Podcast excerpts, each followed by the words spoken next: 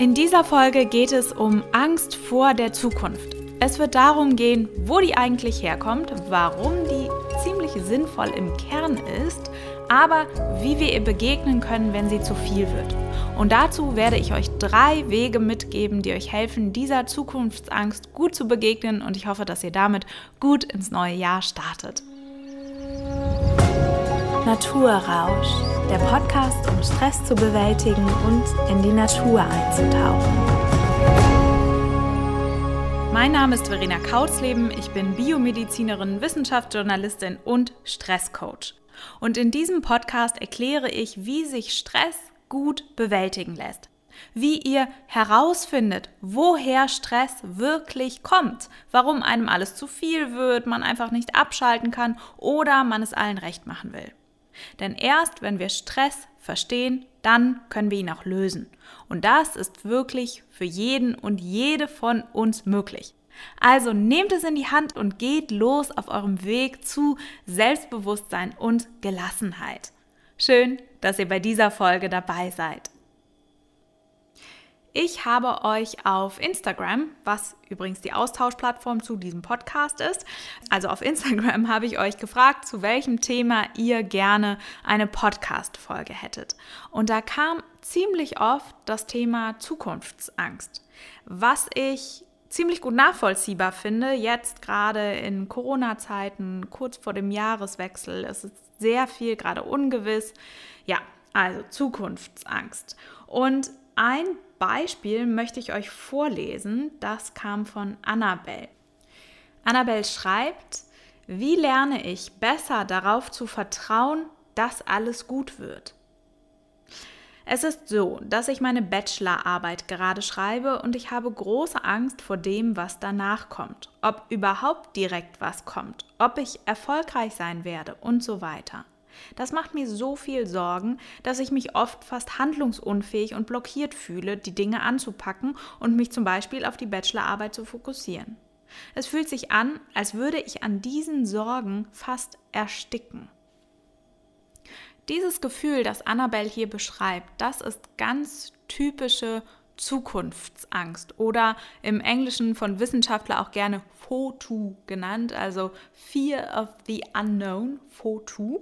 Und diese, diese Angst vor dem Ungewissen, vor dem Unbekannten ist das, was passiert, wenn wir an Lebensübergängen stehen. Also wenn sich gerade etwas fundamental verändert zum Beispiel wir, wie Annabelle jetzt, ähm, die, die Uni abschließen oder eine andere Ausbildung abschließen oder vor einer Scheidung stehen oder auch vor einem Jahreswechsel, wie jetzt gerade.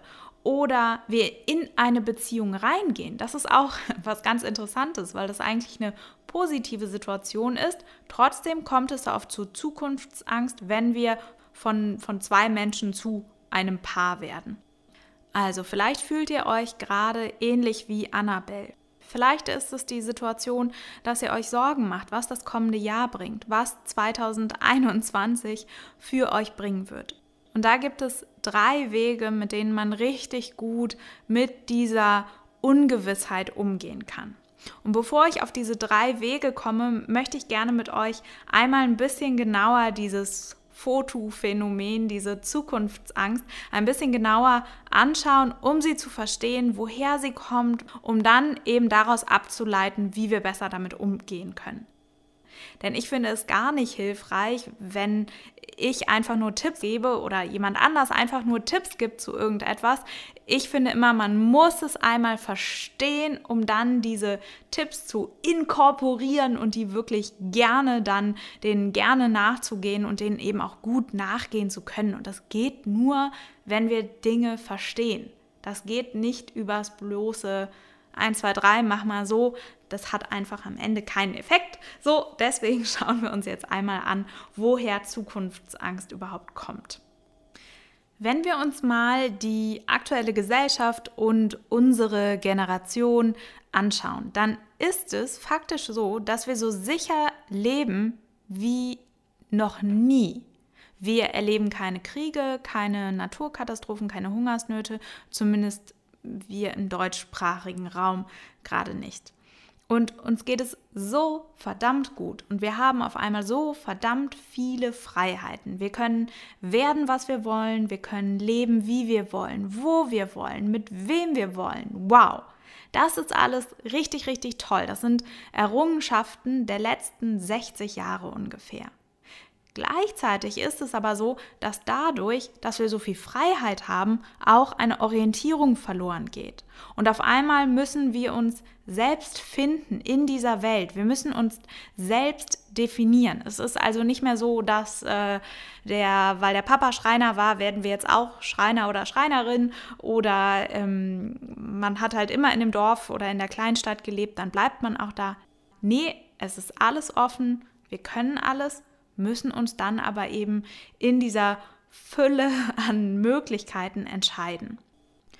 Überprüf das doch jetzt einmal direkt für dein Leben und schau dir einmal an, wie viel Entscheidungsfreiheit deine Eltern hatten und wie viel bei denen schon vorgezeichnet war in Sachen Beruf, was sie werden können, was sie werden durften oder wo sie leben würden, wie viele Kontaktmöglichkeiten hatten sie überhaupt, um dann einen Ehepartner zu finden. Überhaupt Ehe war ja ein recht gängiges Modell in den, in den Generationen vor uns. Und dann vergleich das mal mit deiner Situation jetzt, wie wenig Leitplanken du im Vergleich dazu hast und wie viele mehr Türen dir offen stehen.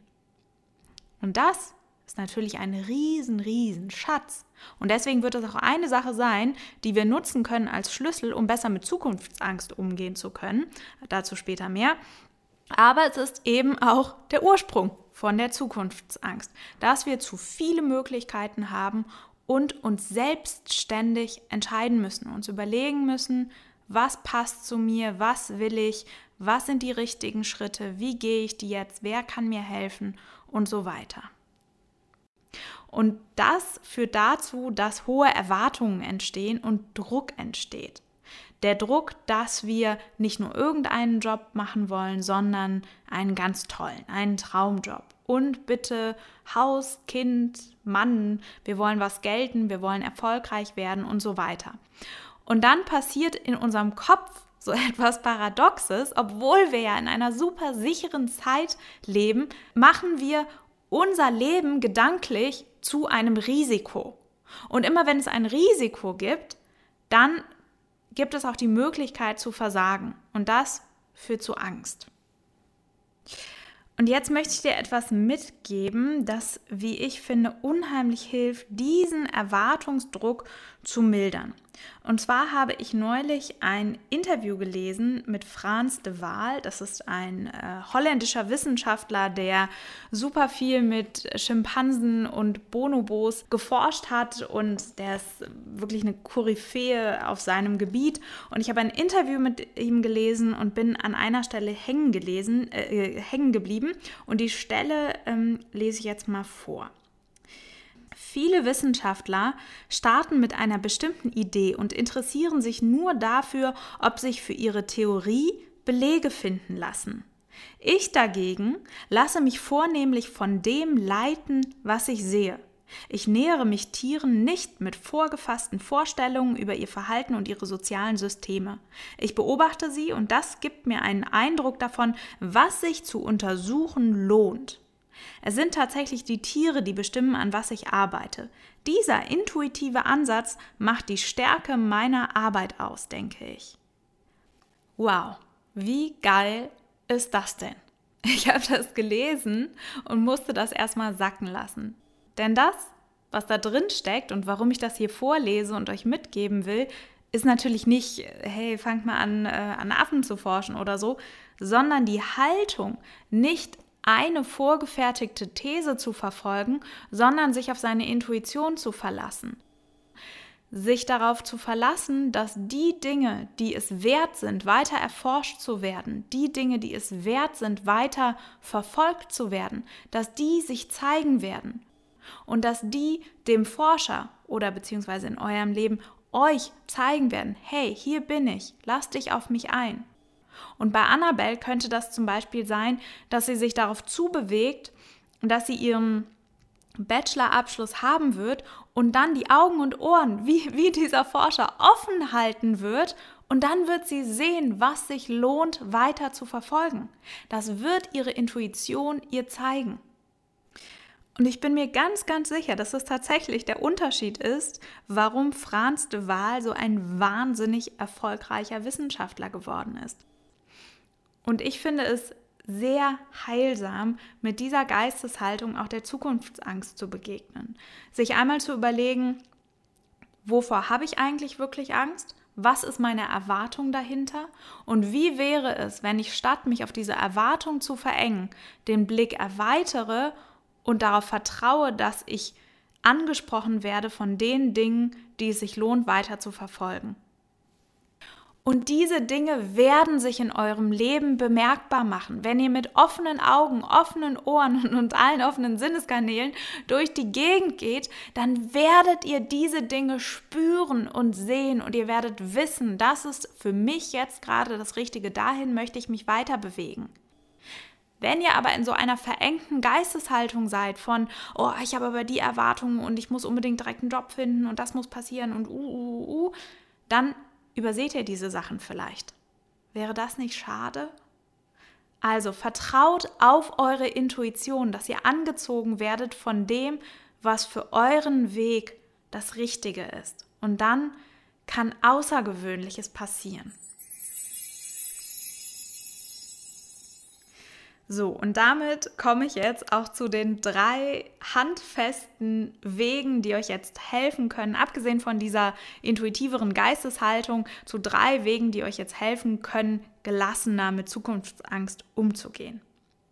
Erstens, ein typisches Merkmal von dieser Zukunftsangst ist ja, dass wir unseren Geist davon galoppieren lassen und der sich die krassesten Worst-Case-Szenarien ausmalt evolutionär übrigens total sinnvoll, dass unser Gehirn so gepolt ist, denn es gibt so einen Spruch, der, ähm, Moment, ich übersetze es gerade, wenn im Zweifel, dann lieber mal das Schlimmste befürchten. Evolutionär ist das ja super sinnvoll. Für unser heutiges Leben eben ziemlich bescheuert, weil das dazu führt, dass wir uns ständig dunkle Gedanken machen und eben Angst haben.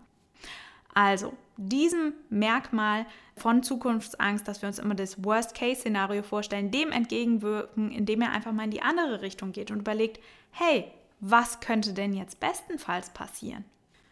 Überleg dir das mal jetzt. Was könnte denn alles Gutes im kommenden Jahr passieren? Bei Annabelle, was könnte alles Gutes passieren, wenn du deinen Abschluss gemacht hast? Und sich das mal wirklich zu überlegen, erzeugt, dass ich Hoffnung bilden kann. Und Hoffnung ist wie ein Zauber gegen Zukunftsangst. Und überleg dir auch auf diesem Weg, wozu lohnt sich eigentlich das Ganze, was du machst. Das ist dieses Ding, was ich vorhin beschrieben habe, dass wir ja so wahnsinnig viel Freiheiten haben und der Preis davon eben ist, dass wir verunsichert sind, weil wir eine hohe Erwartung haben, wenn wir uns entscheiden müssen. Aber denk doch noch mal an das, was du hast, nämlich die Freiheit. Wie cool ist das denn? Du kannst studieren. Wie viele Türen werden dir offen stehen mit diesem Bachelorabschluss? Was kann da alles Gutes passieren? Was entlockt dir Freude? Ein Lächeln? Worauf bist du stolz? Was gefällt dir an dem Weg dahin, den Abschluss zu machen oder an dem Weg dahin, bei was auch immer bei euch jetzt im Leben gerade präsent ist? Und was ist das für ein Geschenk? Also, Weg Nummer eins, um entspannter mit Zukunftsangst umzugehen, ist, sich einfach mal statt des Worst-Case-Szenarios das Best-Case-Szenario auszumalen und sich vor Augen zu führen, was alles Tolles in deinem Leben passieren kann. Und damit komme ich zu dem zweiten Weg. Und auch hier würde ich nochmal an eine Eigenschaft von der Zukunftsangst anknüpfen, um sie eben lösen zu können. Und das ist die empfundene Hilflosigkeit. Wer Angst vor der Zukunft hat, der fühlt sich ausgeliefert und hilflos. Also, was kannst du gegen Hilflosigkeit tun, gegen dieses Gefühl? Ganz einfach. Wer handelt, ist nicht hilflos. Also handele. Überleg dir, was kannst du jetzt konkret tun, um deine Sorge zu mildern. Ich gehe nochmal genauer auf Annabels Beispiel ein, weil das immer schöner ist, sowas nochmal an einem Beispiel zu verdeutlichen. Was kannst du, Annabelle, jetzt konkret tun, um deine Sorge zu mildern. Du könntest etwas tun, das dich stärkt, denn das löst auch Hilflosigkeit, also etwas, das dir gut tut. Du könntest Jobprofile googeln für deinen Abschluss. Du könntest, oh, das, das ist eine schöne Sache, du könntest ähm, dir ein Alumni-Netzwerk in deinem Bereich anschauen. Ich bin so tatsächlich damals von der Biomedizin auf den Wissenschaftsjournalismus gekommen, weil nämlich jemand aus meinem Biomedizin-Studiengang mittlerweile der Leiter des Wissenschaftsressorts bei dem Magazin Stern war und habe diesen Menschen kontaktiert und ähm, es war ein äh, toller Mentor für mich. Also, was könntest du noch tun, um jetzt deine Sorge zu mildern? Um, um deine Zukunftsangst jetzt durch Handeln zu mildern. Vielleicht ist es dir, einen Plan zu machen. Manchmal hilft es auch zu sagen, okay, relevant wird diese Entscheidung erst in einem halben Jahr. Bis dahin muss ich erstmal diese Bachelorarbeit fertig kriegen. Ich setze mir erst das Datum 15. Mai oder so und bis dahin werde ich nicht mehr darüber nachdenken. Oder aber, wer sich hilflos fühlt, holt sich Hilfe. Fragt andere Menschen, fragt eure Freunde, können die das mit euch durchgehen? Können die mit euch zusammen einen Plan entwickeln? Haben die vielleicht noch tolle Ideen oder Ratschläge für euch? Egal was, aber kommt ins Handeln. Denn das löst die Hilflosigkeit. Also überlegt euch jetzt, was könnt ihr jetzt in dem Moment oder heute im Laufe des Tages noch tun, um eure Zukunftsangst, um das Gefühl von Hilflosigkeit zu mildern. Und damit komme ich zu Weg Nummer drei und der heißt, ändere die Blickrichtung. Statt in die ungewisse Zukunft zu blicken, blick zurück, änder den Fokus, änder die Perspektive und schau mal zurück in deinem Leben, denn du bist gewappneter für die Zukunft, als du denkst. Du hast einen ganzen Rucksack von tollen Erfahrungen, von Dingen, die du schon geschafft hast, die dich jetzt im Falle von Annabelle überhaupt dahin gebracht haben, ein Bachelorstudium zu machen. Und das gilt für euch alle. Schaut mal zurück in eurem Leben. Was ist da in der Vergangenheit? Das ist wie eine Schatzkiste, in der ihr graben könnt. Welche Fähigkeiten habt ihr schon gelernt? Was sind die Eigenschaften, die euch stärken? Welche Krisen habt ihr schon gemeistert? Und ich bin mir ganz sicher, dass bei wirklich jedem und jeder von euch da so ein verdammt großes Potenzial schlummert, das nur darauf wartet, endlich an die Oberfläche zu kommen und sich in voller Pracht zu zeigen. Also schaut mal in eure Vergangenheit und buddelt diese Schätze aus und dann schaut in einem weiteren Schritt nach Möglichkeiten, haltet nach Möglichkeiten Ausschau, wo ihr diese Eigenschaften trainieren könnt. Denn wenn ihr die trainiert, dann können die noch weiter reifen und wachsen. So, ich fasse nochmal die drei Wege zusammen. Weg Nummer eins war die Hoffnung. Statt eines Worst-Case-Szenarios mal dir mal das Best-Case-Szenario aus. Weg Nummer zwei, fang an zu handeln, wenn du dich hilflos fühlst. Fang an zu handeln und zwar jetzt mit einem winzig kleinen Schritt. Und dass du diesen Podcast gehört hast, ist übrigens auch schon ein kleiner, beziehungsweise schon auch ein etwas größerer Schritt.